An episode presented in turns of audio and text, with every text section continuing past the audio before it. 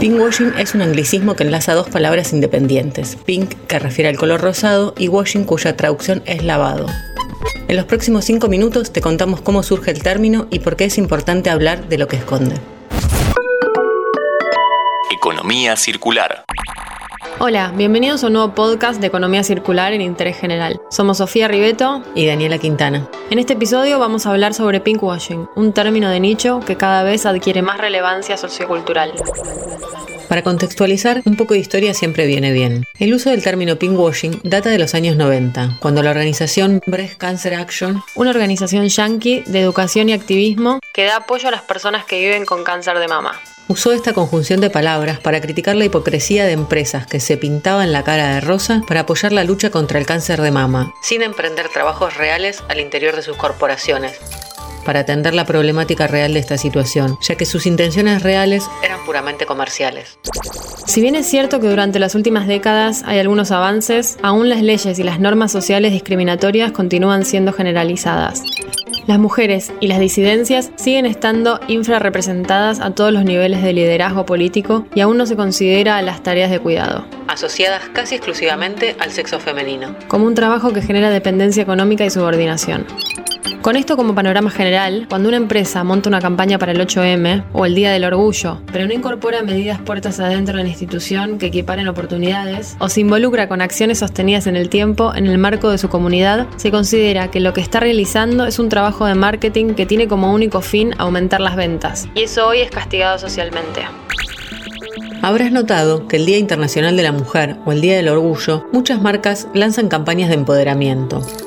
Esos días en particular todo se tiñe de rosa o multicolor, mientras que el resto de los días del año promueven su producto siendo usado por personas cisgénero o mujeres de extrema delgadez. Creando estándares de belleza opresivos. Pero puertas adentro de la compañía o instituciones no hay cupos laborales ni se permite que las mujeres o disidencias ocupen lugares de poder o liderazgo. Recordemos que en Argentina existe la Ley 26.485, de protección integral para prevenir, sancionar y erradicar la violencia contra las mujeres en los ámbitos en que desarrollen sus relaciones interpersonales y en su artículo 5 describe la violencia simbólica, que es aquella que a través de patrones estereotipados, mensajes, valores, íconos o signos transmita y reproduzca dominación, desigualdad y discriminación en las relaciones sociales, naturalizando la subordinación de la mujer en la sociedad. Otro de los ejemplos que me gusta contar tiene que ver con el impuesto rosa. Muchos productos de uso cotidiano, cuando se los dirige al público femenino, se les añade un sobreprecio. El caso más típico es el de las maquinitas de afeitar. Sin entrar en detalle de por qué las mujeres nos tenemos que depilar, ¿no? Las maquinitas son exactamente iguales, mismo ancho, mismas dos o tres hojitas de afeitar, mismo ángulo de inclinación de las hojitas de afeitar, misma banda lubricante, mismo tamaño de mango, salvo el color y el precio son iguales. Entonces cuando esa empresa quiere sumarse al Día de la Mujer, los colectivos organizados de mujeres repudian este tipo de acciones.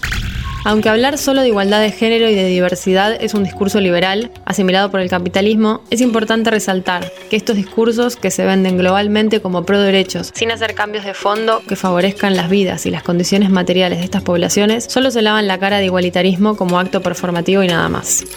El sistema capitalista, basado en la ley de oferta y demanda, ejerce cuestiones tan extensas que la mayoría de las veces el consumidor no tiene ganas de cuestionar por qué se siente atraído hacia ciertas cosas y no otras. Este tipo de cosas suceden bajo el modelo neoliberal, relacionado a la economía lineal de producción que hemos explicado anteriormente, donde la rentabilidad es lo más importante y las empresas usan personas, subjetividades, identidades como tácticas para ampliar sus mercados. El capitalismo configurado como modelo hegemónico y económico de gobernar el mundo juega a incorporar los movimientos sociales a través de narrativas imperialistas y eurocéntricas, como el multiculturalismo, la igualdad de género y la diversidad, persiguiendo por medio de este tipo de discursos que se incrementen las ganancias. En otras palabras, el pinkwashing es una estrategia de marketing específica que se usa para parecer ser inclusivo, utilizando los lemas o consignas generados por las luchas que buscan reivindicar derechos o sumando superficialmente acciones o posturas inclusivas o cancheras para aumentar las ventas de tal o cual producto, sin tratar las cuestiones de fondo. ¿Qué ejemplos se te vienen a la mente? Nos despedimos hasta el próximo episodio de Economía Circular en Interés General. ¿Querés auspiciar en Interés General Podcast? Escribinos a contacto arroba interésgeneral.com.ar.